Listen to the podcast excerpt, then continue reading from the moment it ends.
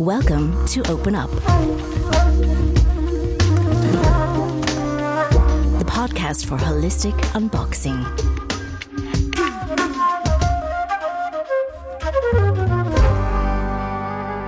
Eva Wannenmacher heute bei uns. Und wir freuen uns total, dass du dir die Zeit nimmst, danke, mit uns danke. zu sprechen. Für unsere Schweizer Zuhörer brauchen wir dich eigentlich überhaupt gar nicht vorzustellen, denn dein Gesicht und deine Person ist, glaube ich, in der Schweiz recht weitläufig bekannt. Du bist Journalistin und Fernsehmoderatorin und seit einigen Jahren mit deinem Labor für Lebensfreude auch Lebenscoach. Genau. Und das ist eigentlich das Thema, was wir heute mit dir besprechen wollen. Genau, da wollen wir eigentlich schon voll da reintauchen. Da wollen wir hin in die da Lebensfreude. genau, da sind wir ja schon, ja, aber noch wir, ja. viel mehr. Uns interessiert eben eigentlich so ein bisschen äh, der Hintergrund. Wie kommst du ähm, auf deinem Weg dahin, irgendwann zu sagen, ich mache jetzt ein Labor für Lebensfreude? Das ist eine gute Frage. Ich habe mir die noch gar nie gestellt, weil das sind ja so organisch wachsende Prozesse. Ich habe meine ersten Weiterbildungen gemacht in Ausbildungen, die mir heute was bringen, für als therapeutisch äh, zu arbeiten. Da war ich Mitte 20 mhm. und habe irgendwie ähm, eine Weiterbildung gemacht über das Tau der Frau. Und da hatte ich überhaupt keinen, weder eine Strategie noch einen Plan, sondern ich habe das aus purer Neugierde gemacht. Und so bin ich eigentlich durchs Leben. Jetzt bin ich 51, habe inzwischen einige Ausbildungen mehr gemacht, psychologisches Coaching, Sexologie, Reiki, mhm. schamanistische äh, Gebiete erkundet, sage ich mal. Und auf einmal kam das so zusammen. Das war so wie ein Trichter. Also, dass ich aus Neugierde neben meinem journalistischen Schaffen beim Fernsehen immer wieder Dinge gemacht habe, einfach aus purem Eigeninteresse. Und vielleicht ist man als Journalistin natürlich schon immer per se von der Neugierde getrieben. Das ist ja auch das Schöne an diesem Beruf. Und irgendwann habe ich festgestellt, das ist ja ein ganzes Paket, was ich da habe. Und da war immer mein Gedanke, ich möchte irgendwann mal einen Plan B haben. Beim Fernsehen arbeiten ist wunderbar, aber das hat so eine Halbwertszeit allermeistens und man weiß auch nie, wie lange geht's noch. Jetzt meine Sendung beim äh, Schweizer Fernsehen Kulturplatz, die gibt's seit 18 Jahren, da sind wir schon die Dinosaurier, aber ich möchte eigentlich auch frei sein. Und ein Role Model von mir, ähm, sie ist Coach, sie ist 85 und äh, da möchte ich hin. Also das beste Alter. Genau. Ja. Und sie strotzt vor Lebensfreude ja. und sie äh, kann selbstbestimmt arbeiten. Sie kann jeden Tag in, ihrem, in ihrer Praxis und mit Klientinnen, mit Klienten arbeiten. Und das ist für mich Lebensqualität. Also wenn ich selber eigentlich so spannend arbeiten kann, dass ich gar nie aufhören möchte. Mhm. So. Ist es dein Interesse an der Sache, weil du gesagt hast, it, it, uh, so drives you. Das, uh, um schon immer in deinem Leben das ein Thema gewesen ist? Oder sind es eigentlich Sachen gewesen, die in deinem Leben passiert sind, wo du so an äh, Wände gelaufen bist, vor denen du dann plötzlich standest und gesagt hast, okay, mit all dem, was ich bisher äh, gemacht habe, komme ich jetzt nicht weiter. Ich muss aus einer anderen Ebene oder aus einer anderen Perspektive das betrachten. Und hat dich das so dahin gebracht oder bist du eher ich wirklich, sagen, dass das Interesse war, so jetzt möchte ich Yoga, ja. jetzt möchte ich Reiki oder? Das, also das erste war schon, ich glaube, als ich angefangen habe mit Yoga, mit Meditieren, in erster Linie das Yoga, da hatte ich kleine Kinder, war permanent gestresst auf der Autobahn des Lebens. Äh, Job, Familie, kleine Kinder, zu wenig Schlaf, schwierige Beziehung, alles liegt mhm. im Argen. Es gibt so die Jahre, wo es einfach immer, es ist einfach immer zu viel. Ja. Und wir Frauen, das wissen wir ja, wie viel ähm, unbezahlte Fürsorgearbeit wir leisten, obendrauf auf unsere Jobs und so weiter. Das äh, sagst du immer, unbezahlte Fürsorge. Sage ich das immer? Ja, ja das, das ist mir ein Anliegen. Gehört. Und ich finde es ja. so richtig. Das es ist so ein politisch. Gute, ja. Ja. ja. Das ist wirklich, wirklich hochpolitisch. Wir machen so viel, ähm, was wir eigentlich, ja, was wir niemandem in Rechnung stellen. Das ist ja auch okay. Und es ist so wichtig. Und es ist so essentiell. Und es ist für die Wirtschaft. Also die Wirtschaft läuft eigentlich auch dank uns Frauen genau, so. unter anderem, oder? Und das finde ich, da müsste man mal ein bisschen genauer hinschauen. Aber um auf deine Frage zurückzukommen, ich glaube, es war schon beides. Es war das, das dieses große Interesse, diese große Neugierde, die mich immer wieder antreibt, Neues zu lernen. Ich verstehe mich als, als Lernende. Hoffentlich für immer. Auch als wirklich dann, als alte Frau möchte ich immer wieder noch neue Perspektiven haben, neue Horizonte entdecken können. Aber das andere hat natürlich mitgespielt, dass ich merkte, mit so äh, 35 oder Ende 30, es ist einfach Dauerstress angesagt. Und wie gehe ich damit um? Und wie kann ich machen, dass es mir gut geht und damit ich nicht krank werde oder in einem Burnout laufe oder und so weiter. Also das habe ich zum Glück nie erlebt, aber ich habe die Zeichen gespürt und äh, ich habe was daraus gelernt und ich habe angefangen zum Beispiel Yoga zu machen und und ähm, zu meditieren. Und was ich noch viel länger mache, ich würde mal sagen, seit, seit mein Sohn auf der Welt ist, so seit 26 Jahren, ich gehe ganz oft in den Wald, also entweder jogge ich oder ich laufe. Und auch das ist eigentlich Meditation. Ja, ja. Mhm. wieso treffen wir, wir uns nie? Gesagt. genau. Wir haben uns gerade gesagt. Ach so, ich wollte gerade sagen. Ja, genau. Ich habe ihr heute gesagt, und morgen, morgen gehen wir in den Wald. Ja. Einfach so. Ja, so, aber man muss so es sich eben vornehmen. Man muss ne? es sich Mutter muss einbauen. Irgendwie mit allem anderen muss man sich echt richtig einbauen. So. Wie du ja ja auch schon häufig gesagt hast, und das ist auch so ein Ding, was ich sage, das ist wie Zähneputzen, all diese Sachen. Ja, ne? Yoga, im Meditation, Fall. im besten Fall. Ja. Und es macht so viel Sinn, weil du putzt dir die Zähne für eine Mundhygiene und mit deinem Kopf machst du nichts. Das macht genau. gar keinen Sinn. Ist, Absolut. Ne? Aber darauf und muss man erst kommen. Ja. Und ich habe so viele Klientinnen bei mir, die sind tolle Berufsfrauen, wirklich tolle Anwältinnen, Unternehmerinnen, whatever. Und sie arbeiten super viel, sie haben noch Familie nebenbei und sie vergessen sich selbst. Ja. Und dann irgendwann kommt der Point of No Return und dann muss man sich was überlegen. Also was mache genau. ich jetzt? Genau, da steht man da und sagt, okay, wer bin ich? Wo, wer war ich mal und wie genau. kann ich mich wiederfinden? Ja, Große genau. Frage, oder? Ja. Die einen so umtreibt.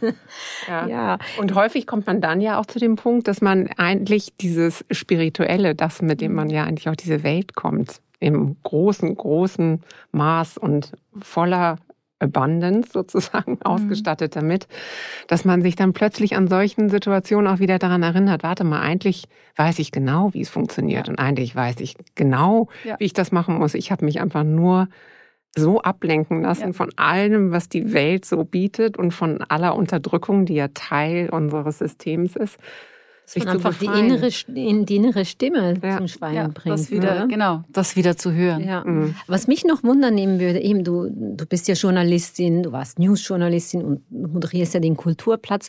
Als du da dann mit diesem Labor der Lebensfreude gekommen bist, hat, ich das, hat das auch Mut gebraucht? Weil ich kann mir ja vorstellen, dass es dann gleich so, ah, guck mal, jetzt ist sie eine ESO-Tante geworden und ah, typisch, ja, wie alt ist sie? Naja, alle Frauen werden dann, äh? genau. Also die typischen Klischees und als ja. Journalistin muss man sich dann auch ja immer rechtfertigen, so, nein, nein, du, ich kann total rational denken. War das für dich ähm, eine große Überwindung? Nein, weil äh, es war mir dann egal. Also ja, super. ich wusste, dass es kommen würde. Es ist auch gekommen. Es gab diese Schubladen. Aber ehrlich gesagt, ich war positiv überrascht, wie wenig sie dann doch ähm, benutzt wurden für mich. Ich kann mich erinnern, der erste Artikel, der geschrieben wurde über mein neues Business, über dieses Labor der Lebens Lebensfreude, das war beim, ich glaube, Sonntagsblick. Also Ringe, also Boulevard. Und ich dachte mir, okay, das ist jetzt die Feuertaufe. Was machen Sie da draus? Ja, und dann dachte ich mir auch, da kommen dann alle Klischees. Die Frau Ende 40, um die 50, dann sucht sie sich, dann findet sie sich. Mhm. Okay, machen ein bisschen Yoga, ein bisschen Meditation und so. Es ist nicht gekommen. Also es war eine Frau, die das geschrieben hat und äh, sie hat mir zugehört und sie hat mich verstanden und sie wusste, wovon ich spreche. Und ich glaube, das ist eine, ja, ist eine Binsenweisheit, dass wenn wir, und das sagt ja auch, sagen auch nicht nur Frauen, das sagt auch der, äh, wie, wie heißt der, der Jon Zabat, Zabat-Zinn, oder wie heißt er schon wieder, dieser Meditationsguru aus Amerika, wo mhm. ich ganz viele Bücher von ihm habe, der Achtsamkeitslehrer. Ich meine, diese Teachers, die gibt's ja auch auf männlicher Seite. Ja, und total. inzwischen also. ist das wirklich, glaube ich, durchgedrungen. Nur die Frage ist, machen wir es dann auch? Aber dass wir wissen, dass es uns gut tut, ob wir jetzt ähm, 50 sind oder 30, ich stelle auch fest, dass die jungen Leute, die haben viel mehr Bewusstsein für solche Themen. Die, die wachsen halt damit ja. auf. Die wachsen mit uns auf als Mütter, die ihnen das vorleben. Und dies auch im Kindergarten gibt's schon Yoga-Versuche ähm, und so weiter. Genau, es entspricht ja jetzt auch so ein bisschen dem Zeitgeist, dass man sich ja auch Zum durchaus Glück äh, in Meditation üben kann oder auch mal zum Schamanen geht, wenn man das Gefühl hat, etwas stimmt nicht. Es ist nicht mehr so ganz ein krasses Tabu. Und der Zeitpunkt und das Alter ist ja völlig egal. Ich finde immer Hauptsache, man äh, hat die, die, die Chance im Leben, ähm, durch was auch immer, äh, äh, zu sehen, dass das Leben weitaus mehr ist als das, was wir meinen. Absolut, aber was vielleicht so sichtbar ist, oder? Ich denke gerade so, was Vorurteile angeht, da ist man natürlich, wenn man so ein bisschen älter ist, also ich merke das jetzt bei mir selber, früher war es mir viel wichtiger, was die anderen über, über mhm. mich denken oder Oder zumindest so, dass ich eine Ahnung hatte, was sie über mich denken. Und jetzt mittlerweile, mhm. eben wie du sagst, ist es mir halt egal. ja, es ist hey. ein Entscheid. Also ich meine, wie, also die Alternative wäre gewesen, ich hätte es nicht gemacht. Also genau. Ich hätte mich nicht gezeigt. Und ja. das ist auch so was, was wir Frauen, glaube ich, noch viel mehr lernen dürfen wenn wir uns zeigen, machen wir uns auch angreifbar. Und das habe ich da, dort äh, vor zwei Jahren oder wie lange das her ist, auch einmal mehr gespürt. Das kannte ich schon, weil ich schon in den Medien sehr populär war, damals mit Ende 20. Da konnte ich damit weniger gut umgehen.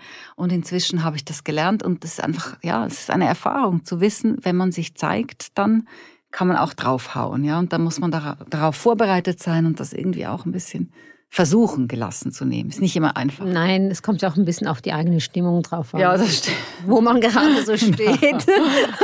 die Laune des Tages. Genau, genau. Ja, ähm, also die weibliche Selbstermächtigung ist ja ein großes Thema für dich und geht ja auch darum, also du hast es dir herausgenommen, das zu machen. Und ich nehme an, du hast aber auch viele Frauen, die du darin coachst. Wieso ist dir das so ein Anliegen, dass man, äh, ist es wirklich dann ja, braucht, was es auch wirklich macht, oder? Ja, was meinst du genau mit der ja. Selbstermächtigung? Das also das ist natürlich extrem, ist eigentlich ein riesiger Begriff, Eben. auch sehr schwammig. Ja. Da kann man natürlich ganz vieles drunter verstehen.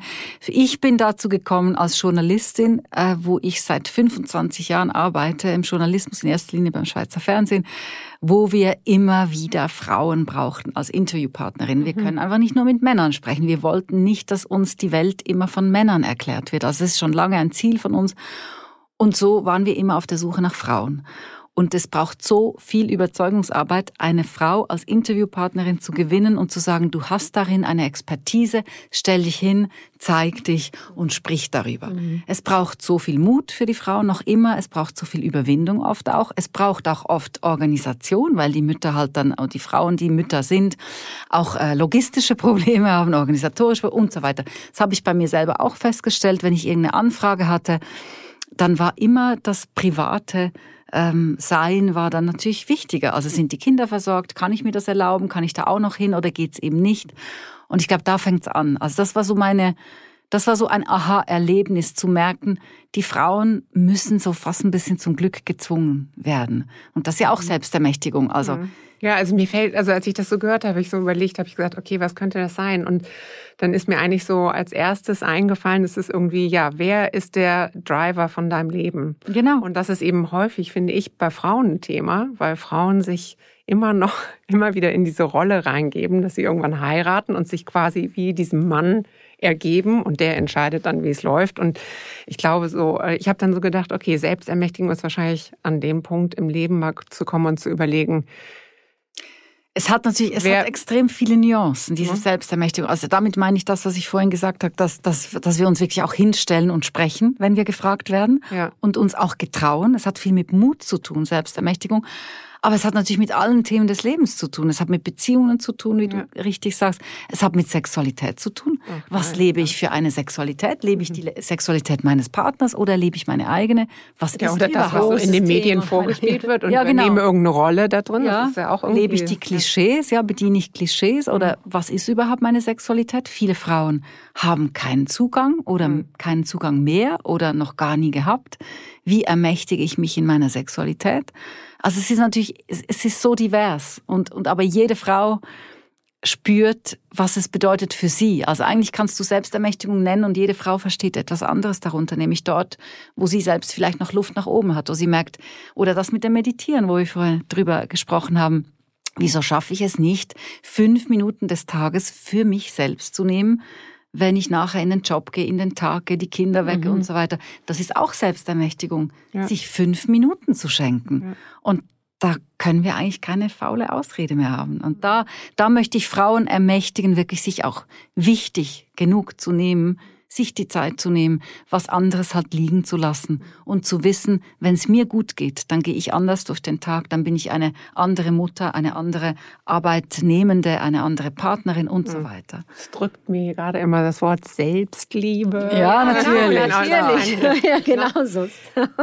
ja. ja. Auch ein ja. so ein inflationär gebrauchtes Wort, wo auch viele nur noch die Augen verdrehen. Ja, aber es ist, mhm. es ist so zentral natürlich. und so wichtig. Es ist wirklich so wichtig. Und es ist tatsächlich so, die meisten Leute wissen nicht, was Selbstliebe bedeutet, wird ganz häufig mit Egoismus dann irgendwie auch so plötzlich Genau. so, ja, aber das ist ja dann total egoistisch, so durchs Leben zu gehen. Und Es ist eigentlich das Gegenteil. es ist eigentlich genau Weil- das Gegenteil. Genau, eben. Ja. Weil wenn du, wenn du das für dich machst und dann in der Liebe mit dir selber bist, wie Ja. du gesagt hast, dann agierst du auch ganz anders nach außen. Dann kannst du auch anders den anderen was geben, ja, deinen Liebsten was geben. Ja. Es fühlen sich viele darauf angesprochen. Wir hatten nämlich gerade am Wochenende so in der Story einen Post, dass wie viel Power gibst du äh, weg oder Ja. jemand anderen, der über dein Glück bestimmt. Ne? Das Ja. ist schon Mhm. Das ist ein Riesenthema. ein Riesenthema. Ja. Und Das eben, ist- also die Sexualität ist ja auch ein Riesenthema. Ich würde da gern auch so ein bisschen reintauchen. Du hast ja auch äh, Sexologie jetzt noch dich weitergebildet in Sexologie. Ähm, ich nehme an, um das da auch in deinen Coachings äh, einzubringen. Du hast gesagt, ja, eben, du merkst, dass ganz viele Frauen äh, so überhaupt nicht mit sich im Reinen sind und ihre Sexualität. Also ist das ein großes Thema jetzt bei dir im, im Labor der Lebensfreude oder ähm, schon, oder? Ich würde sagen, jetzt ist es wieder mehr eins. Also in der Corona, in der akuten Corona-Zeit gab es andere Probleme. Äh, Es waren es vor allem Beziehungsprobleme, weil die äh, Corona, die, die Lockdowns und so weiter, wissen wir alle, das hat mit uns was gemacht, mit unseren Beziehungen was gemacht. Da ging es aber nicht mehr in erster Linie eigentlich um Sexualität, sondern wirklich darum, wie, wie halten wir uns gegenseitig aus. Jetzt geht's wieder mehr, ja, jetzt geht's wieder ein bisschen tiefer. Und natürlich ist Sexualität ist immer ein Gradmesser. Äh, wie geht's mir selber? Wie geht's meiner Beziehung? Wie viel, wie viel Raum gebe ich dieser Sexualität? Wie kann ich die überhaupt entdecken? Was, was bedeutet das eigentlich? Ja, habe ich da überhaupt einen Zugang oder eben nur, wie wir vorhin schon gesagt haben, über die Klischees? Äh, ist schon ein großes Thema, es ist ein zentrales Thema, aber auch nicht nur bei den Frauen, schon auch bei den Männern. Also es ist schon natürlich, es, es, es interessiert alle Menschen, die Sexualität. Auch zu Recht, ist ja eine riesige Kraftquelle und äh, eine Quelle der Freude auch, der Lebensfreude im besten Fall. Aber natürlich haben auch viele Menschen Und der damit Verbundenheit auch. Ne? und der die eigenen, Kraft, ja, Also also ich meine, mit ich meine- sich selber und Genau. dann über sich selber mit jemand anders, das ist schon wie Da liegt viel, viel, viel Potenzial, Potenzial, drin. ja. Aber man muss auch sagen, äh, es gibt natürlich auch unglaublich viele Probleme, die mit der Sexualität gekoppelt sind. Es gibt ähm, schlechte Kindheiten mit schlechten Erlebnissen, mit Missbrauch, mit Übergriffen, mit, mit eigenen ähm, Sorgen, die zu Glaubenssätzen werden. Ich bin nicht schön, ich bin nicht dünn genug. Und das spielt sich natürlich dann auch auf die Sexualität aus. Wie, wie, wenn wir uns nicht lieben, können wir auch nicht ja, Liebe machen mit jemand anderem und so weiter. Also es ist auch wieder sehr, es ist sehr fragil auch bei vielen Ja, ein Menschen. Ja. Sehr intimes Thema halt. Genau. Das geht halt wirklich unter die Haut. Das geht halt wirklich Im wahrsten Sinne des im Wortes. Sinne des Wortes, oder? Ja. Aber ich finde noch äh, interessant auch die äh, so, ich finde so, das Wort Sex hat ja eigentlich auch sowas äh, sehr äh, Dru viel Druck irgendwie. Ich weiß nicht, Mhm. finde ich. Also ich finde so, ähm, ja, durch die ganzen Medien und sowas hat es irgendwie ein, so ein eigentlich so ich kann das nicht so- pornografisiertes Wort genau, inzwischen, richtig, oder? Danke, perfekt, Und, ja, genau das wollte ja. ich sagen. Und ähm, ich finde so, wenn man älter wird und eben reflektierter wird und eigentlich viel, viel tiefer schaut in dieses Thema, Punkte, die du gerade gesagt hast, äh, der Austausch eigentlich und das sich miteinander verbinden und so, ist eigentlich eben genau das. Ich glaube, dass das auch ein Thema ist bei, bei dir. Ähm, zumindest haben wir es irgendwann mal, habe ich irgendwo gelesen, keine Ahnung. Das ist halt, je älter du wirst, dass du das eigentlich ganz anders erleben kannst nochmal. Und dass die Prägung von außen ja auch so ist, okay, when you get 50, it's over. It's over, ja. Das Und Gegenteil eigentlich- ist wahr. Es ist genau, da, genau Ja. Macht euch keine das- Sorgen, Ladies. Nein, aber eben, es ist genauso. Wenn, Wir haben doch vorhin darüber geredet, Nina. Also Wenn man jung ist, dann ist es irgendwie so Sex und dann muss man das irgendwie haben, weil die Freundinnen haben das dann auch und dann sucht man sich irgendein Opfer. Und dann gibt's viel mehr Druck, oder? Man und muss der das erleben. da und dann war es ja doch alles gar nicht so toll, wie die anderen das gesagt haben. Und dann denkt man auch, oh, was habe ich falsch gemacht und so. Und je älter man wird, desto cooler ist man ja mit der ganzen Materie und man hat die Hintergründe ja auch viel besser. Man hat halt einfach mehr Erfahrung. Und Ja. was dann auch vielleicht bei vielen Frauen erstmals reinspielt, ist, dass sie sich selbst entdecken, auch ohne Partner. Ja. Dass das Thema Selbstbefriedigung, sich Selbstlust zu, zu machen, zu bereiten, dass das auch sein darf. Ja? Immer noch ein Riesentabu bei Frauen. Ich meine, bei Jungs ist ja das schon, wenn die Teenager sind, ist ja total normal, dass sie irgendwie über Masturbieren, Wichsen die ganze Zeit da irgendwie reden.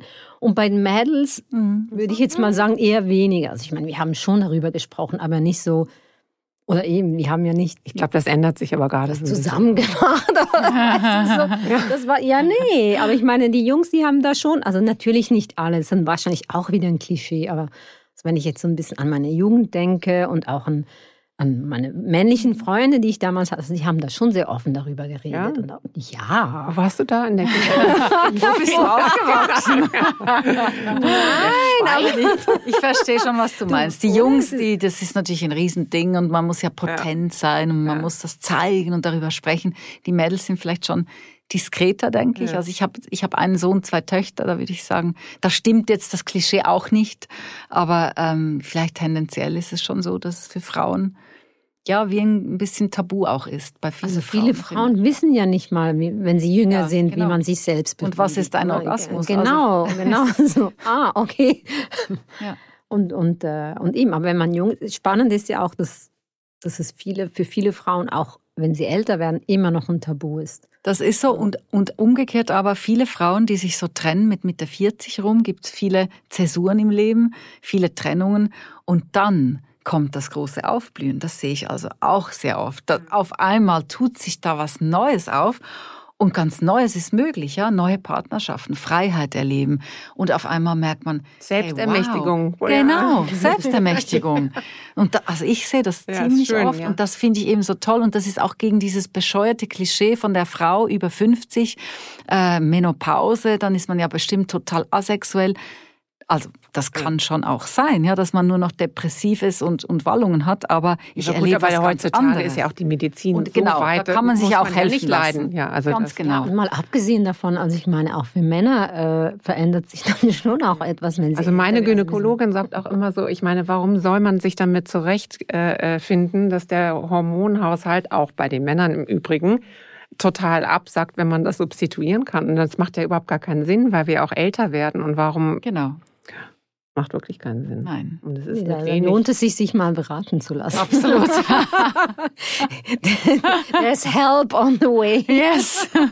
Eva, wie sieht so ein Masturbationsworkshop aus? Das müsste ich dann Ein Masturbationsworkshop biete ich bis jetzt nicht Machst an, du aber nicht, du bringst oder? mich auf eine gute Idee. okay, aber ich habe mal, das war eine Kunstperformance von Talaya Schmid, die vielleicht in ah, Erinnerung ja, hast. Porny Days. Genau, das war für ah. Kulturplatz, das war für eine Fernsehsendung, haben wir... Ähm, habe ich bei ihr mitgemacht bei dieser Kunstperformance, aber okay. das ist nicht wirklich, das war nicht gemeinsames Masturbieren, sondern es war eigentlich eine gemeinsame Performance. Okay. Aber wer weiß, vielleicht wird das mein übernächster ja, ich, Workshop. Ich muss ganz ehrlich sagen, weil irgendwie habe ich dieses Wort im Kopf ja, aber und habe mir immer überlegt, wie sieht denn das aus? Ja, aber das ist doch die, heißt sie nicht Mary Tappert, die, die Sexologin? Die Frau, ja genau, die gibt's auch. Ja. Mary Tappert, ähm, oder? Ja, ja, die ist ja auch schon älter, die macht, doch, die macht doch auch, die macht wirklich. Die hat auch sechs Bücher geschrieben, ja. Genau, und genau. die macht ja wirklich auch Masturbationsworkshops. Aber ich werde jetzt im im Herbst werde ich zwei äh, Workshops machen, nur zum Thema Sex, also weibliche Sexualität. Meine mhm. Workshops sind bisher nur für Frauen, weil die Männer, meine männlichen Klienten, die ich immer wieder frage, möchtet ihr nicht mal einen Männerworkshop? Vielleicht kannst du dir das vorstellen. Ach nein und so. Also es ist einfach nicht so ein Männerding, glaube ich, in Workshop zu kommen. Für Frauen, glaube ich, ist es ganz toll. Kann, wir nähren uns gegenseitig. Wir erzählen uns unsere Geschichten und wir stärken uns daran. Das ist das, dieses Wunderbarste mhm. eigentlich an diesen Workshops, mhm. die ich gebe, dass ich spüre, das ist echt ein riesiges Kraftfeld. Mhm. Und das ist nicht esoterisch. Da kommen ganz viele Geschäftsfrauen und so weiter, Architektinnen, Anwältinnen, die, die sich einen Tag freinehmen und abtauchen und etwas für sich selbst machen wollen und dann aber auch merken, dass das, der Austausch, das Gespräch mit diesen zufällig anderen anwesenden Frauen, das ist ein kleiner geschützter Raum, das ist so wertvoll. Und da gehe ich jetzt auf das Thema Sexualität dann im Herbst. Und ähm, ich merke, das ist ein Riesenbedürfnis. Also jetzt in meinen bisherigen Workshops ging es um andere Dinge, um Glaubenssätze, manifestieren, wie, wie erreiche ich meine Ziele und so weiter.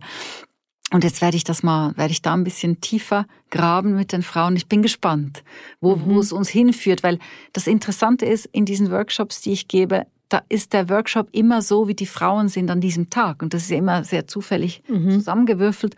Und je nachdem, was da für Bedürfnisse sind, gehe ich vielleicht ein bisschen einen anderen Weg. Und, und ich werde das auch so machen bei diesen äh, Workshops zur Sexualität. Also was kommen für Fragen? Was sind, welche Bedürfnisse sind im Raum? Da lasse ich mhm. mich auch ein bisschen leiten von den Teilnehmerinnen und das freue ich mich sehr darauf. Eben, aber das Interesse ist, ist schon mal da, oder? Ja, Wie ist- ja. weißt du schon, die Frauen, die da teilnehmen, vom Alter her, ist das so querbeet? Oder? Also die, die sich bisher angemeldet haben, das ist lustig, da hat sich jetzt gerade eine, die im letzten Workshop war, die ist Mitte 20, das ist eine Mhm. Studentin. Und dann gibt's andere Klientinnen von mir, die sind Anfang 50. Also der Range wird wahrscheinlich auch wieder relativ groß sein, wie überhaupt. Mhm. In meinen, also meine Erfahrung, wer zu mir kommt, das, das sind Studi Studentinnen, Studenten. Studenten habe ich nicht, aber schon junge Männer auch, die auch für Business Coachings kommen, Auftrittskompetenz. Habe ich jetzt zum Beispiel einen Künstler, Mhm. der ein bisschen besser sich vermarkten will und sich hinstellen und sprechen können, ist das Ziel quasi, rhetorisch ein bisschen was zulegen. Oder dann halt auch äh, ältere ähm, Frauen, Männer im besten Alter. Ähm, das ist, also der, der, der Bogen ist riesig, lustigerweise. Das finde ich sehr spannend. Warum denkst du, ist das äh, ähm, immer so noch ein recht männliches Thema irgendwo? Weil letztendlich ist es ja die Psychologie, die irgendwo ganz dahinter steht, nämlich die Lehre über deine eigene Seele. Und nicht umsonst ist ja äh, in Delphi ähm, äh, auch in die Steine eingraviert, äh, dass du deine eigene selbe, äh, Seele erkennen solltest. Also ich frage mich immer, wieso es mehr Frauen gibt, die sich diesem Studium quasi mehr hingeben oder die zumindest in irgendeiner Weise und wenn es zunächst Yoga ist und auch wenn es am Anfang sportlich gemeint ist und erst viel, viel später Yoga als Lebensstil wird, ähm, warum ziehen Männer da nicht vorweg irgendwie? Ich habe immer noch das Gefühl, dass es so wie eben, dass viele Frauen dann ja auch als esoterische, ich weiß nicht was, abgestempelt werden. Immer noch, Sonne, Mond ja. und Sterne und ich weiß nicht Mhm. was. Ja, wieso äh, würdest du dazu? Ich glaube, also so wie ich, wenn ich jetzt mal auf die Beziehungen gucke, wie Frauen und Männer funktionieren in Freundschaften, ja, also Frauen, die sich treffen, sprechen nach drei Minuten über das Intimste, über Mhm. das Tiefste, über ja, man zeigt sich, man lässt die Hosen runter sozusagen. Und wenn ich Männerfreundschaften beobachte, das sind jetzt auch klischierte Feststellungen, aber in der Tendenz, glaube ich, stimmt es eben doch. Da spricht man über einen Job und wie es so läuft zu Hause und man bleibt so ein bisschen an der Oberfläche eher, meistens in Gruppen und hat einen coolen Abend, ja, und trinkt ein Bier, zwei, drei. Und ich glaube, die Frauen gehen tiefer. Sie, sie wollen tiefer tauchen. Das ist das, was ich feststelle. Das muss nicht immer und überall stimmen. Überhaupt nicht. Ich kenne auch Männer, Mhm. die sind sehr reflektiert stimmt, und ja, ja. sind extrem interessiert an diesen Prozessen. Aber es ist sicher so, also jetzt auch bei mir im, in der Praxis würde ich sagen, zwei Drittel Frauen, ein Drittel Männer, ja, Mhm. die sich halt einfach auch selber reflektieren wollen, die wachsen wollen, die sich entwickeln wollen. Das ist so, mit 40 gibt so diesen, ich weiß nicht, ir- irgend so ein Scharnier, was Mhm. bei Frauen ganz oft dann sich umstellt und, und wo es dann eben zur Innenschau geht. Wer, wer bin ich eigentlich und was sind meine Bedürfnisse und wie, wie kann ich sie, wie, wie, wie kann ich machen, dass es mir gut geht? Und Männer neigen vielleicht eher dazu, auch in ihren Rollen als Ernährer, die sie noch zu oft sind, ja, weil sie einfach in tradierten Rollenverständnissen gefangen sind oder auch mit Frauen zusammen, die das unterstützen. Das ist ja nicht nur, liegt ja nicht nur am Mann, dass die einfach, die sind einfach am, am Powern, ja, die sind am Duracell-Häschenmäßiger Karriere machen, funktionieren äh, und so weiter. Aber das, also, man muss feststellen, das sind klischierte Feststellungen, aber in der Tendenz hat es doch eine Wahrheit. Gilt ja auch für viele Männer als sexy, oder? Wenn sie so. Ja, man Ja, muss wenig powerful schlafen, sein. Sie Ja, kommen nur mit vier Stunden Ah, Schlaf aus. Kommt mir gerade ein genau. Riesenthema, Man muss, man muss einfach immer potent sein, immer funktionieren und Ja. so weiter. Und da kommt mir in den Sinn, wir haben kürzlich äh, über äh, Mutterschaftsversicherung, Vaterschaftsurlaub und so weiter gesprochen. Ähm, es gibt in der Schweiz gewisse Angebote, die man sich nehmen kann, ja, also vom Arbeitgeber abhängig in Sachen Vaterschaftsurlaub und so weiter und dann vom Staat was ganz, ganz super Minimales. Und dann wurde festgestellt in einer Studie, dass die Männer nicht mal diesen minimalen Mut äh, Stimmt, die Vaterschaftsurlaub nehmen das gar nicht. die gehen gar nicht, die, die nehmen sich das gar nicht, weil die wollen lieber wieder arbeiten gehen nach fünf Tagen oder nach zwei Tagen, besser gesagt. Es ist so doch ein- anstrengend zu Hause Ja. mit der hormondurchfluteten Frau und Das ist dem doch Baby. furchtbar. Aber gut, ich muss mal meine, ganz was ist ehrlich das für eine sagen. Bilanz? Ja, aber überleg mal, die Geburt eines Kindes ist ja, wo wir hier den Open Up äh, Podcast haben, ist ja ein riesiger Open Up Moment, ne? Wenn du es ja, im vollen Bewusstsein, ja, Entschuldigung, das ist wirklich so. Also ich meine, eine Geburt ist krass. Ja. Also ich meine, das, das ist einfach etwas Extremes. Das ist eine Also, totale Grenzerfahrung. ja, total. Also Auch für glaube, Beziehungen. Auch für Beziehungen, Ja. klar. Das ist sicher so. Also es ist ganz oft eine Zäsur und eine meiner besten Freundinnen ist Hebamme auch. Sie war auch meine Hebamme bei zwei von meinen drei Geburten und inzwischen ist sie eine ganz enge Freundin und sie erzählt mir oft Geschichten aus dem Kreis von Beziehungen, von Paaren, ja, was, was da so abläuft in so Ausnahmesituation natürlich. Und dann sagt sie, also oft ist es einfach am anstrengendsten, die Männer zu betreuen während der Geburt. Ja, nicht die Frauen, sondern die Männer. Und ja, das heißt auch was. Aber ich glaube, heute ist der Druck so groß auf den Männern, äh, dabei sein zu müssen. Ja, es gehört ja zum guten Ton. Jeder Mann ist heute dabei bei der Geburt. Ich bin überzeugt, es ist nicht für jede Beziehung und auch nicht für jeden Mann und auch nicht für jede Frau von Vorteil, wenn man auch das, nicht für das Kind. Auch nicht für das Kind, ja. schlussendlich, ja. ja. Weil nicht jeder ist dafür gemacht. Also da muss man vielleicht auch, müssen wir halt auch die Frauen mal den Druck ein bisschen rausnehmen mhm. und sagen, hey, ich nehme vielleicht lieber meine beste Freundin mit. Vielleicht genau, oder die Frau kann den Druck von ihrem Partner wegnehmen. Genau. Hey, weißt du was, wenn du keine Lust hast, ist dann lass es, einfach nicht bleiben. das Ende unserer Liebe, ja, genau. sondern, it's okay. Ja. ja. Ich glaube, da müssen wir auch wegkommen von diesen tradierten Geschichten, wie wir sie jetzt in den letzten 10, 15 Jahren, ein Mann muss so und so und da muss er bei dem Schwangerschaftsturn dabei sein, sonst ist er ein schlechter Mann. Ich glaube nicht, dass mhm. wir es so Eben, es sind ja diese, diese Programmieren oder diese Vorstellung, wie man zu sein hat, betreffen ja nicht nur Frauen, die betreffen auch Männer Absolut. wahnsinnig. Aber eben, ich glaube, bei den Frauen ist jetzt wie so ein bisschen die Zeit, wir sagen, naja, okay, ich habe jetzt einfach keine Lust mehr auf, auf, auf diesen Bildern zu entsprechen. Ja. Also das ist das, was ich ein bisschen wahrnehme, auch ja. jetzt in meinem Freundeskreis, bei den Frauen, dass man Absolut. es wird thematisiert und die Männer sind auch so ein bisschen so, wow, was geht denn da ab? Aber ja. eigentlich dürften sie das ja auch machen, aber dann müssen sie es halt auch in die Hand nehmen und ja. machen. Wenn sie sagen wollen, okay, ich will jetzt auch so ein Labor der Lebensfreude nur für Männer, dann ja. just do it. Aber Absolut, ja. sie nerven sich dann, dass die Frauen das machen teilweise. Das finde ich so ein bisschen schade, dass sie statt, statt sich diese Freiheit auch ja. auszunehmen, dann lieber ja. sagen so. Äh.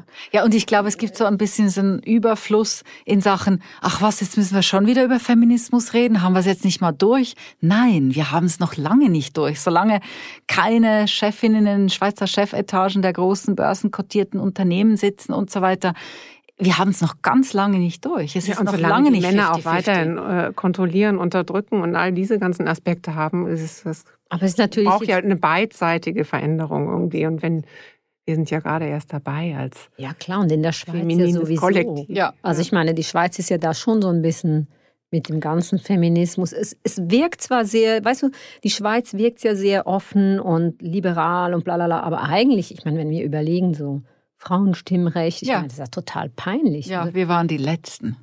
ja, also weißt du, ich meine, in, in Finnland, also ich habe ja finnische Wurzeln, meine Urgroßmutter, die war schon geschieden, mhm. weil sie gesagt hat, pff, nee, keine Lust mehr. Die hatte drei Kinder, also das war ganz normal. Aber hm. nein, aber da hatten, und die Frauen, die waren ja schon 1907 im Parlament. Genau. Meine, das ist bei uns da konnten wir nur träumen. Ja. Mhm.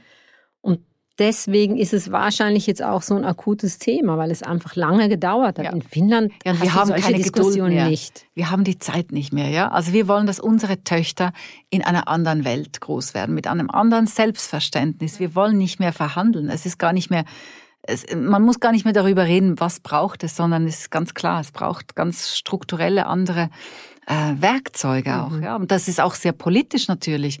Also solange wir zum Beispiel keine Individualbesteuerung haben für Frauen, mhm. also auch für Männer dann logischerweise, aber solange nicht klar ist, dass es sich lohnt, wenn eine Frau arbeitet, dass sie dann sich selber ermächtigt damit auch, das ist, das ist ein Hebel, ja. In jeder Ehe ist das ein Hebel. Ja, lohnt sich das denn überhaupt, wenn du arbeiten gehst? Auch wenn das nicht die relevante Frage ist am Ende des Tages, sondern mhm. bleibst du im Beruf? Bist du, ermächtigst du dich? Oder gehst du mal zurück an den Herd. Und da stelle ich übrigens auch einen Backlash fest. Ich habe ja, ich war sehr jung Mutter und ziemlich alt Mutter. Also meinen Sohn hatte ich mit 25, meine Töchter mit 7 und 39. Mhm. Und dann bin ich immer wieder mal auf dem Spielplatz gewesen, über diese vielen Jahre verteilt. Und ich musste feststellen, mit knapp 40 war ich dann zum letzten Mal so am Gireizli, am Angeben und so. Und dann standen da Mütter neben mir, die waren bestimmt mindestens 15 Jahre jünger als ich. Also wirklich schon eine andere Generation. Ja. Und da habe ich echt auch einen Backlash festgestellt, dass super ausgebildete Frauen haben sich so gesagt, ach nee, jetzt bin ich gerade mal, jetzt gehe ich halt mal nicht arbeiten und dann vielleicht kommt dann noch ein zweites und ein drittes Kind und dann irgendwann mal und so. In meiner Generation, da war das gar kein Thema. Ich sage nicht, dass das unbedingt besser ist und dass jede Frau permanent arbeiten muss. Man muss sich einfach bewusst sein, was damit passiert. Also man begibt sich in eine Abhängigkeit und für mich, 1971 geboren, war das keine Frage. Ich wollte mich nie in eine Abhängigkeit mit, mit meinem Mann stellen, sondern ich wollte autonom sein. Sehr gut. Mhm. Das, das habe ich das Gefühl, das äh, ist nicht so klar, dass das einfach so weitergeht, ja. Ja, mhm. vor allen Dingen, es funktioniert ja, solange alles gut ist. Wenn es dann nicht mehr so ja. gut ist, dann funktioniert es dann kommt das große weniger. Erwachen. Ja. Ja.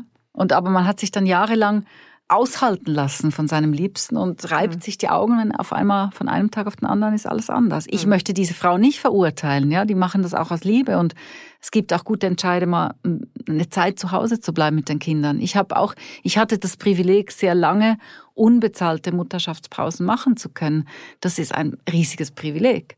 Aber ich, ich, ich wusste, ich gehe wieder zurück nach, mhm. nach einem Jahr oder so. Aber für viele Frauen ist, glaube ich, da wieder das Thema äh, Selbstermächtigung auch. Ganz ne? genau, da haben wir es wieder.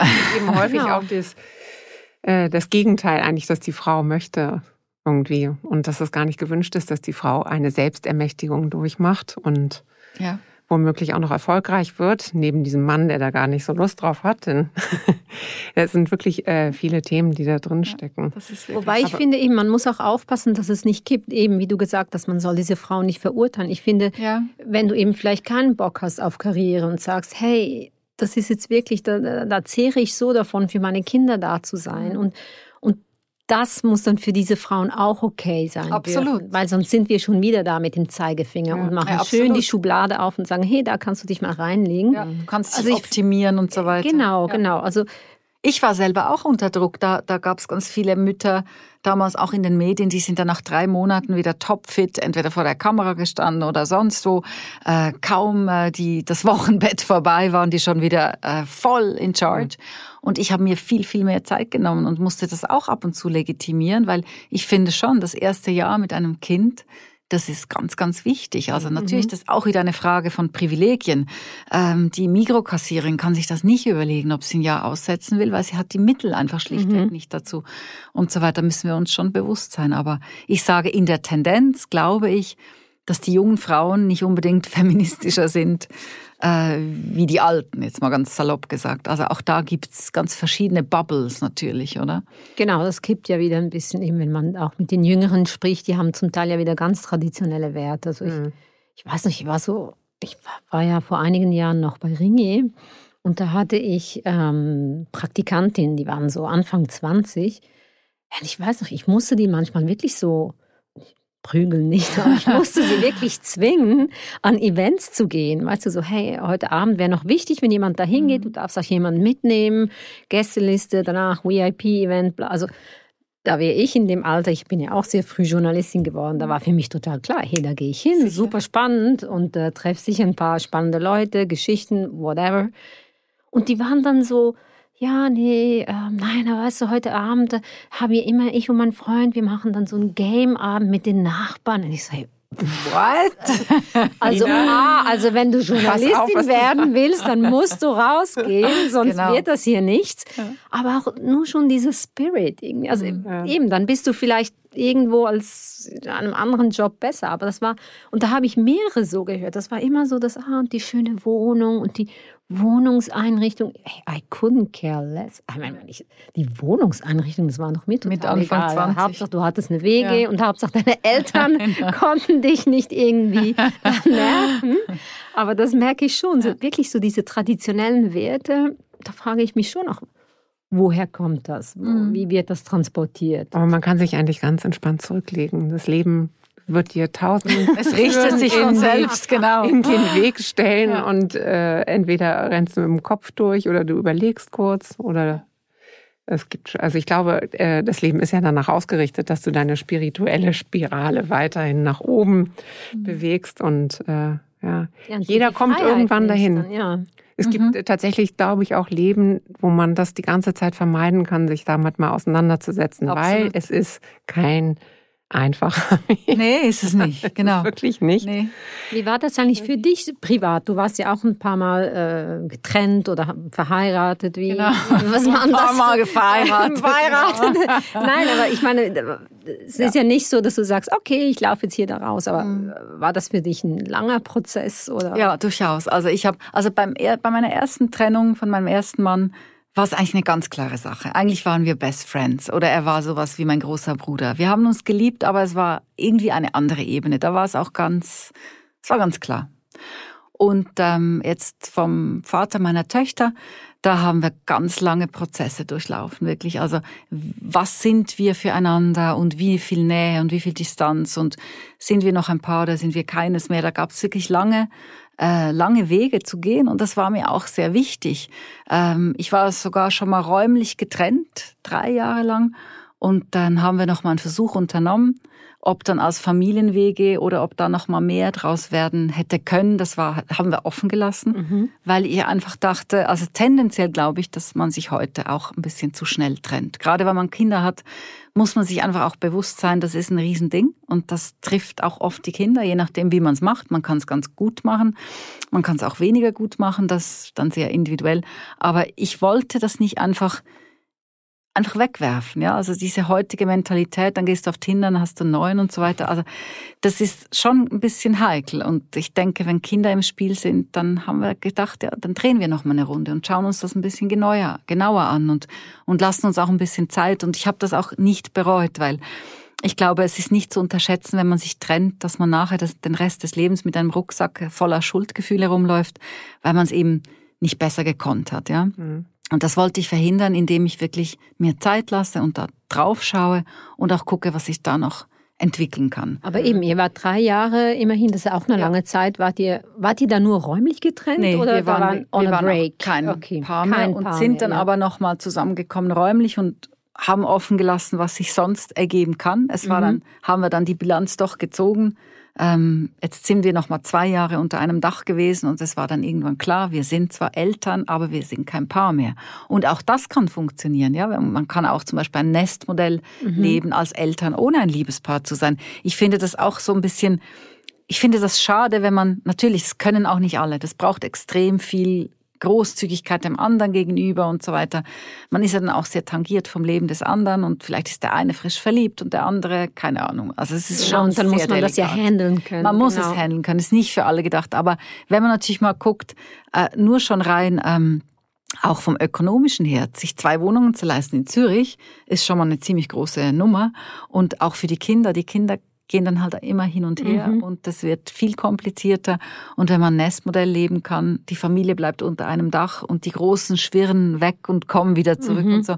Es hat auch sein Gutes. Man muss es prüfen für sich selbst. Das ich denke, bestimmt. man muss ja wahrscheinlich eben generell so ein bisschen neue Beziehungsmodelle Absolut. vielleicht finden oder auch mal akzeptieren, weil wir leben halt immer noch in diesem sehr traditionellen Absolut. Muster wir, wir, wir hoffen alle, dass wir es schaffen in dieser Romantik-Nummer. Äh, ja, die wir uns ja auch so seit ja. Walt Disney-Film, so ab vier Jahren, äh, genau. kriegen wir das eingeimpft, wie es eigentlich sein soll, mit der romantischen Hochzeit und dann bis ans Lebensende. Und natürlich wissen wir alle, Meistens funktioniert es nicht. Also ich ja? kann dazu nur sagen, ich habe äh, ähm, von einer spirituellen Leaderin, wie sie sich selber mhm. nennt, in Amerika, Chris Griscom heißt die, äh, äh, die hat mir eigentlich gesagt, dass das ursprünglich so gemeint ist, dass Männlein und Weiblein zusammenfinden, idealerweise in der Liebe, aber eigentlich nur, um das Tor für eine Seele zu äh, bilden und im Prinzip die körperliche DNA zur Verfügung stellen für diese Seele, die dann auf den Weg kommt. Ähm, und nachher äh, kann man eigentlich High Five machen und sagen, okay, ja, wir haben es gemacht, ja. aber eben, und das ist eigentlich das Wichtige und Entscheidende, und ein bisschen habe ich das bei dir auch rausgehört, man ist nicht aus der Rolle Mutter sein oder Vater sein raus. Und es ist wirklich irrelevant, ob du das zusammen machst. Ja. Da kommt wieder die Prägung rein, weil dann Mutter, Vater, Kind, ähm, hm, das ist so vorgegeben. Genau. Aber eigentlich ist es der Appell an beide, ihre Aufgabe ähm, zu übernehmen. Und zwar mit dem, mit der drivenden Kraft, der, wie nennt man das auf Deutsch? Der, äh, ja, die Antriebskraft ja, ja. dabei ist, nichts Einfaches als die Liebe. Und dann muss man wieder sagen, wie vielen Menschen ist es gar nicht möglich, Liebe an ihre Kinder genau. weiterzugeben. Ja, weil sie schon Liebe? in dem Manipulationsthema ja, drin genau. sind und zu sagen, du musst, weil ich sage. Ne?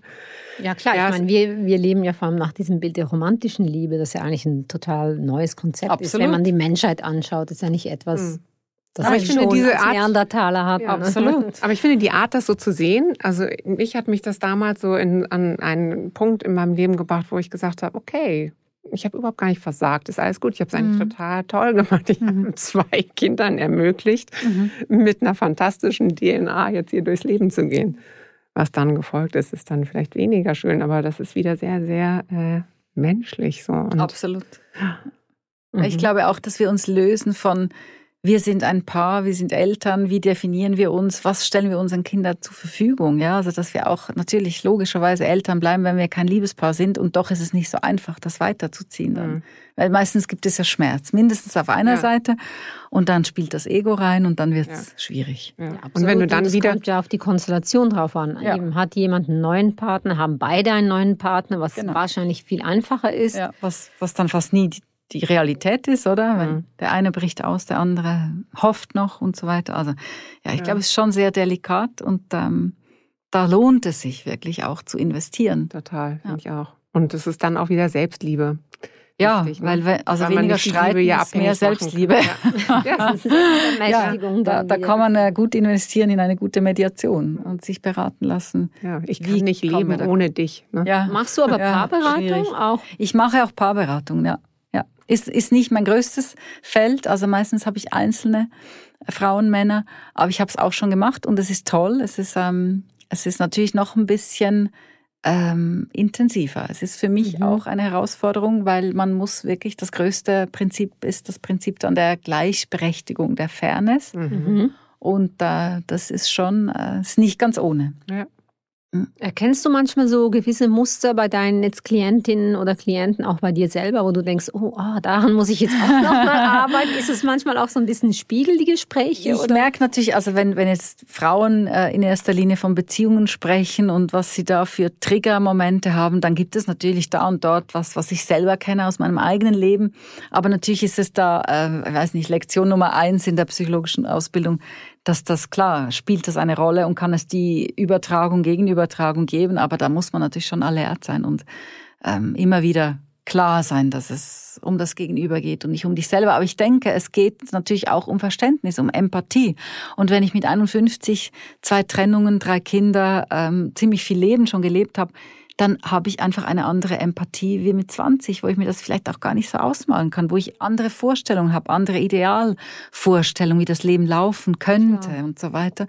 Das hilft, glaube ich, schon mhm. für auch ein Verstehen. Aber ich denke, die, die Frage der, also die, das psychologische Coaching basiert ja nicht darauf, dass ich verstehen muss, sondern vor allem auch mit dem Gegenüber analysieren, ja, was ist da eigentlich los? Also, dass wir so wie auf ein Schachbrett auch schauen können, was bewegt sich da in diesem Feld und weshalb und unter welchen, ähm, mit welchen Gesetzmäßigkeiten, ja, und was können wir ändern und so weiter. Also, das ist dann schon Werkzeug für mich und weniger ähm, Verständnis oder Unverständnis, zum Glück. Muss man sich so eine Beratung bei dir so als eben klassisches Coaching vorstellen oder bringst du da, du hast ja auch gesagt, du kennst dich mit diesen schamanischen Elementen aus, also Kommt das auch so ein bisschen rein oder machst du das, wenn jetzt deine Klientin oder dein Klient das will? Oder? Ich bin da, ich bin da wirklich sehr offen. Also was ich immer mache, ist ein erstes Gespräch. Mhm um wirklich einfach mal eine Anamnese, eine Feststellung, was ist überhaupt das Thema des Gegenübers, was sind die Wünsche, was sind die Zielvorstellungen, mit welchem Thema kommt jemand zu mir. Das ist ja schon mal ganz essentiell, um herauszufinden, was, welche Schubladen ich öffnen kann, um da gewisse Werkzeuge zu entnehmen. Und dann ist es so, dass ich eine körperzentrierte psychologische Ausbildung habe. Das heißt, der Körper spielt bei mir immer irgendwie in einer Art äh, eine Rolle. Es mhm. kommt dann darauf an, das Gegenüber entscheidet, wie, wohin gehen wir. Machen wir eine Meditation? Gehen wir ins Yoga, gehen wir in die, in die, ins Reiki, gehen wir in andere Geschichten rein. Und das ist dann schon, das ist dann ein, ein Entscheidungsprozess mit der Klientin, mit dem Klienten. Und das ist extrem divers. Also mhm. es gibt Leute, die wollen nur sprechen. Es gibt Leute, die wollen eigentlich nur in den Körper gehen. Und dann staune ich immer wieder. Kürzlich hatte ich eine Anwältin, wirklich ein Tough Cookie, total ähm, viel Selbstkontrolle so viel Pressure, viel Druck auch im System. Und ähm, ich habe einfach gespürt so im Erstgespräch, da, das braucht jetzt einfach Entspannung. Also wenn wir so die beiden Gehirnhälften, mhm. Sympathikus, Parasympathikus, wir brauchen beides, aber so in unserer westlichen Welt ist der Parasympathikus die Entspannung einfach meistens nirgends, ja. Also wir sind die ganze Zeit nur im Funktionieren. Und ich habe sie so gelesen und habe so gespürt, wo steht sie, was hat sie für Bedürfnisse. Und dann habe ich mir ein Herz gefasst und habe gesagt, eigentlich würde ich ihr eines empfehlen, nämlich mit mir eine Meditation auszuprobieren. Und die Frau hat noch nie meditiert. Mhm. Dann haben wir zusammen, ich habe was aufgenommen für sie, eine, so eine Audiodatei, Datei, das mache ich ganz oft, dass dann die Klientinnen haben das dann zu Hause, können das jeden Tag wieder anwenden und so.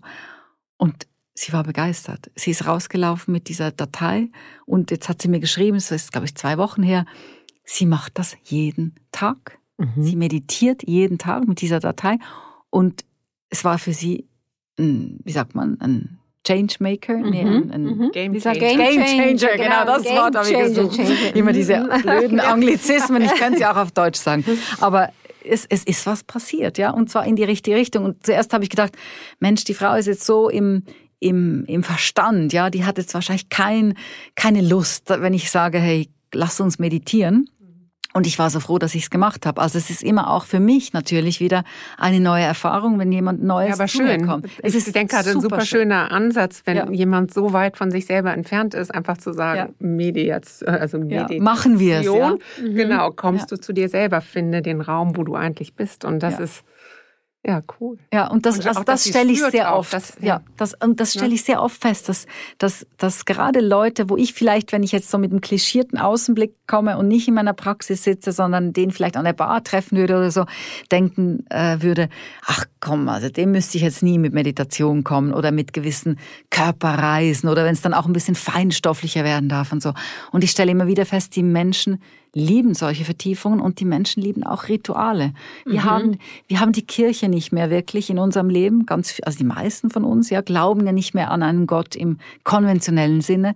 Äh, das ist ein Vakuum, das ist eine Leerstelle, die wir eigentlich füllen dürfen mit, mit was immer es dann auch ist, ja, das ist dann sehr individuell, aber Rituale haben so eine große Kraft und ich merke, dass auch wirklich Businessmänner mhm. auf einmal so weit sind und sagen, doch, das möchte ich jetzt ausprobieren. Und dann, dann ist es ein Probieren, ja. Mhm. Und es gibt dann auch die Klienten in erster Linie, die sagen, nee, also echt, das habe ich jetzt probiert mit dieser Meditation, das ist nichts für mich.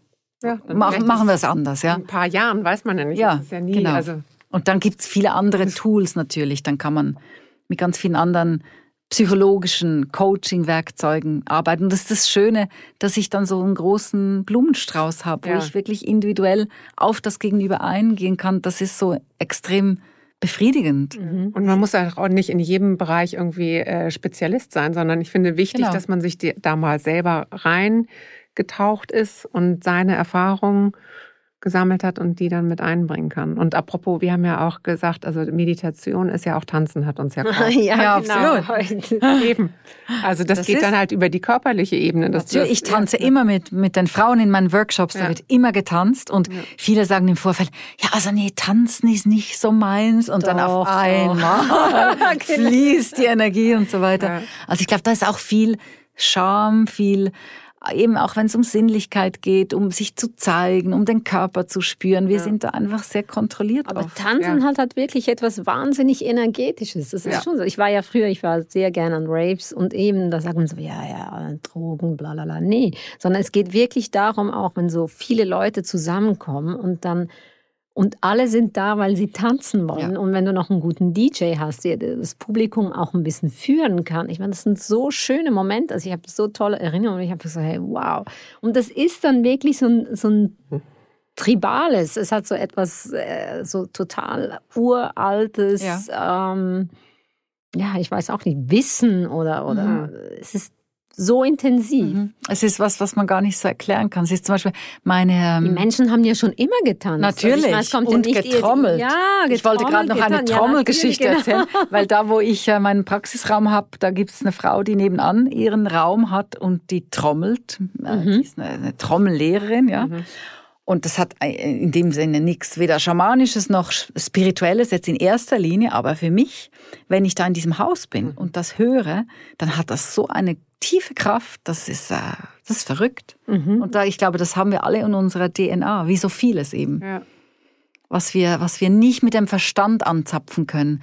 Und ich glaube, da liegt auch ein großer Schlüssel, wo ich in meinen Workshops und, oder auch in meinen Coachings natürlich ähm, meine Klientin Klienten dahin führen möchte, dass ich glaube, die entscheidenden Schlüssel, die finden wir nicht in unserem Verstand, die finden wir in unserem Unterbewusstsein. Ja. Und je nach psychologischer Schule, die wir anzapfen, geht die Lehre dahin, dass 80 bis 90 Prozent unseres Daseins, all unserer Entscheidungen, die wir treffen, unvorstellbare 80 bis 90 Prozent treffen wir aus unserem Unterbewusstsein. Das also Wahnsinn. Das ist unglaublich. Also all die Prägungen, die, die Ängste, die, die Hoffnungen, die, all die Triggers, die wir mhm. gesetzt haben in unserem bisherigen Leben, all die Glaubenssätze, die leider meistens negativ sind, die sitzen da und sind wunderbar versteckt. Und ich nenne dann immer dieses Bild mit dem GPS, ja.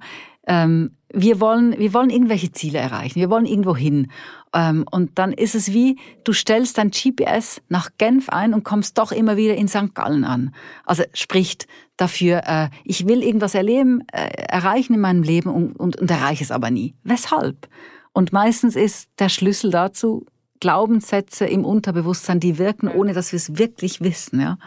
Und das ist schon verrückt. Also Eben, die muss man ja zuerst mal erkennen. Man muss sie erst mal. Dann muss man sie genau. auflösen, weil normal, und eben dann, ja. wenn man bedenkt, dass es 80 bis 90 Prozent sind, dann bleiben noch 10 Prozent, in denen wir uns immer versuchen zu erklären. Ja, genau, wieso wir wieder in St. Gallen gelandet sind ja. und nicht in Genf und so weiter. Also es ist schon ist sehr spannend. Aber es ist ja schon äh, äh, komisch, ne? Ich meine, im Tanz und in, in der Meditation begegnest du dir am Ende immer selber. Ja.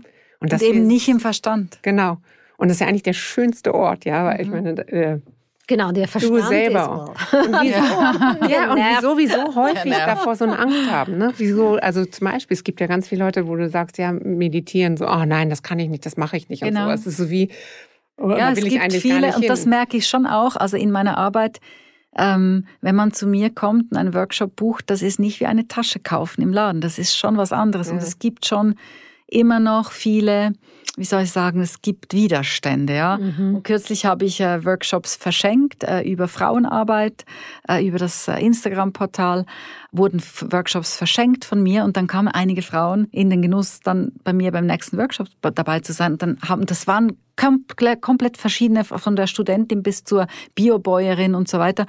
Und alle haben gesagt, also ehrlich gesagt, ich wäre jetzt nie gekommen, hätte ich es buchen müssen. Aber jetzt bin ich ja da und ich finde es fantastisch und ich, also ich werde mhm. wiederkommen, mhm. weil sie dieses Erlebnis machen konnten, mhm. ohne ohne wirklich einen Entscheid zu fällen. Ja, sie haben halt irgendwo gewonnen und dann, okay, ich probiere es mal aus. Und das ist schon verrückt, dass wir, wir, wir wollen so vieles im Leben. Wir wollen vielleicht äh, Marathon laufen, wir wollen Klavier spielen können und wir sind bereit dafür zu üben. Ja, wenn einer, wenn einer oder eine einen Marathon laufen will, dann ist sie bereit, jeden Tag zu, zu trainieren. Wenn wir mental uns entwickeln wollen, an unseren Glaubenssätzen arbeiten und so weiter, dann haben wir das Gefühl, es kommt so von alleine irgendwie. Magic oder so. Genau, ein bisschen spazieren, ja. ja. so ja. frische Luft. Ja, und dann, es, ja, es ist auch das, oder? Mhm. Aber es ist auch noch was anderes. Und ich glaube, da gilt es auch noch ein Bewusstsein zu schärfen. Wenn ich weiterkommen will, dann muss ich bereit sein, halt vielleicht jeden Tag fünf Minuten zu investieren. Es ist ja auch keine angenehme Arbeit, seine Glaubenssätze mal anzuschauen Nein. und zu erkennen, dass man vielleicht irgendwie nach Genf wollte und in St. Gallen landet. Das ist ja nicht etwas, wo man sagt, ah, okay, so cool. schmerzhaft. Aber wir tendieren dazu zu sagen, ich will aber nach Genf, statt mhm. sich ja, mal ganz klar, kurz zu überlegen, Genf is not your destination. Ja. Äh, St. Gallen, ah ja. Jedes Mal an der Autobahn wieder so ein Zeichen ist, wo du sagst, das sehe ich nicht. Ja, genau. Ich schließe alle Augen. Ja, weil es halt oftmals viel einfacher ist, oder? Es ist ja, natürlich ja, also einfacher weiß ich, ja doch. Ja, zu Anfang bequemer, ist es einfach bequemer. Bequemer, ja. genau. Und Wir, wir, wir lernen das ja auch nicht. Also ich meine, sorry, aber in der Nein, Schule, wir lernen, wir lernen ja nicht zu hinterfragen. Das Einzige, was wir lernen, ist, so, dieses Blatt, jetzt lern mal diese Wörter mhm. und dann hast du deine Prüfung und dann mhm. nach der Prüfung sind die wieder draußen, weil es war ja nur ein mhm. Kurzzeitgedächtnis. Aber so wirklich zu hinterfragen oder mal mhm. so ein Lehrer, der mit dir vielleicht auch ein bisschen philosophisch an ein Thema rangeht. Und Ja. ich meine, das müsste man. Das ist jetzt wieder ein Riesenthema. Vieles im Riesenthema. Bildungssystem schon verankert, was man dringend auflösen sollte. Ja, dringend. eben, wo man wirklich sagt, das okay, müsste ein vielleicht müsste man da sein, ja. ansetzen. Ja. Da sind Genau. bestimmt Hinterfragen. Ja, oder eben das Fach Selbstliebe müsste eigentlich verordnet Ja. werden, oder? Genau, genau. Aber eben auch so, sich zu wissen oder zu erkennen, was man überhaupt will. Mhm. Aber Ich, ich sag oft, ähm, überleg dir mal, was du, dir, was du dir den ganzen Tag so sagst. Wenn die Leute sagen, was, was sind eigentlich diese Glaubenssätze, was fange ich damit an? Sag ich mal, überleg mal oder hör dir mal selber zu, was du dir den ganzen Tag zuflüsterst. Am Morgen vor dem Spiel, ach nee, das kann ich jetzt nicht anziehen, oder wie siehst du wieder aus? Und das kann ich eh nicht, das schaffe ich eh nicht, habe ich nicht verdient, ich bin nicht gut genug und so weiter. Wir sind voll von Glaubenssätzen, aber wir nehmen sie halt einfach so hin, ja, Hm. und schließen die Augen, wie du sagst, und äh, wundern uns dann. Ja, weil sie einem auch so wie ähm, ähm, heimisch geworden sind. Ja, natürlich. Ne? Man fühlt Wir- sich wir- leben mit ihnen seit total 40 sicher, Jahren. weil man ja Aber darum denke ich auch, berauschen sich so viele Menschen die ganze Zeit, weil du dann endlich Ja. mal dieses. Dann ist es mal Stille im Ja, genau. Ja. Dann hast du, und das ist ja Mhm. dann auch ungesund, weil es wird ja dann auch nur wieder gedeckelt. Aber wahrscheinlich ist das Bedürfnis schon da, dass man endlich mal so, pff, Ja, diese, diese Leere, oder? ja, einfach mal abschalten kann. Oder eben diese Stimmchen dann einfach mal so. ja. ist halt- Jetzt kommen wir zum Lieblingspart, nämlich den, den Frede immer hasst, wenn ich auf die Uhr schaue Oh ja. und sage, die Wir sind noch Zeit ist mittendrin. Die Zeit ist um. Das mag sie gar nicht. Nein, das mag ich gar nicht. Was treibt dich an? Was ist deine innere Ich muss immer noch eine Sie hat Frage sie dann hat's gar fragen. nicht gehört. Sie hat es Genau. einfach ignoriert. Also eine, eine Frage, Ja, das- ein Topic darfst du Ich noch. darf noch. Dann stelle ich die ab. Ja, aber das interessiert mich immer, weil ich finde, das ist schon so eine zentrale Frage. Ja. Ähm, sagt viel über einen aus, finde ich. Ich auch. glaube, es ist die Neugierde. Es ist die Neugierde an Menschen, an Gegenüber. Das habe ich im Journalismus, das habe ich jetzt auch im Coaching, in meiner Praxis. Es ist so ein Geschenk, mit so vielen Menschen immer wieder neu tangiert zu sein. Ich habe jede Woche, wenn ich auf Location bin beim Drehen, habe ich ein Gegenüber, komme ich in Welten, die ich sonst vielleicht nicht erleben würde. In meinen Coachings kommen Menschen zu mir mit ihren Lebensgeschichten und es ist einfach fantastisch, da mit ihnen einen Weg gehen zu können, ja, einen kleinen, längeren, wie auch immer. Das ist einfach unglaublich schön. Ja. Mhm, Das kann ich mir so vorstellen. kann ich nachvollziehen. Ja. Das macht ihr ja eigentlich auch. Also Ja, nein. ihr Ja, holt eben, euch auch eben. die Welt hier rein oder wer immer das dann da kommt, das kommt jedes Mal wieder eine andere Farbe, ein anderes, anderes System. Das ist einfach super spannend. Ja, schön. Also das finde ich sehr, sehr schön, weil Neugierde ist ja das, mit der wir, also das ist ja die erste Kraft, die wir haben. Absolut. Ja, und wenn Und man eigentlich auch ein Garant für Lebensfreude, weil Äh, ich ja, glaube, absolut. solange wir neugierig sind, dann sind wir gespannt aufs Ja. Leben. Ja, was kommt als nächstes? Was Ja. verbirgt sich hinter dieser Tür? Ich kenne so einen wahnsinnigen Coach, auch der ist mehr ein Lerncoach, der ist auch schon über 80 und der ist einfach auch neugierig.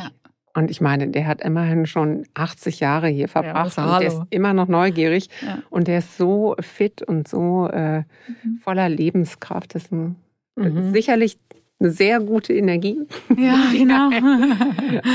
Ja, anspornen sollte. Ja. in dem Sinn bleiben wir doch einfach alle neugierig und werden es noch ein Mhm. bisschen mehr. Mhm. Nehmen uns den Raum, neugierig zu sein, ja, Ja. mit offenen Augen Ja. durch Ja. die Welt zu laufen, ja. Ja, super. Hey, Eva, vielen herzlichen Dank. Danke euch. Hier und hast so offen mit uns geplaudert. Wirklich, danke. Es war Eben, es tut mir leid, Friede, Gespräch, wie ja. immer, die Zeit ist so kurz. ich habe schon gesagt, wir müssen mal so einen Circle machen, wo wir alle Leute dann wieder einladen, Alle zusammen. das Interview zu Ende machen kann. Ja, aber wir nehmen es einfach nicht auf. Wir reden, also jeder darf kommen und dann wird dann einfach geredet oder so, so Speed bin dabei. Talking. Ja, ja. Ganz Also. herzlichen Dank für die Einladung. Dankeschön.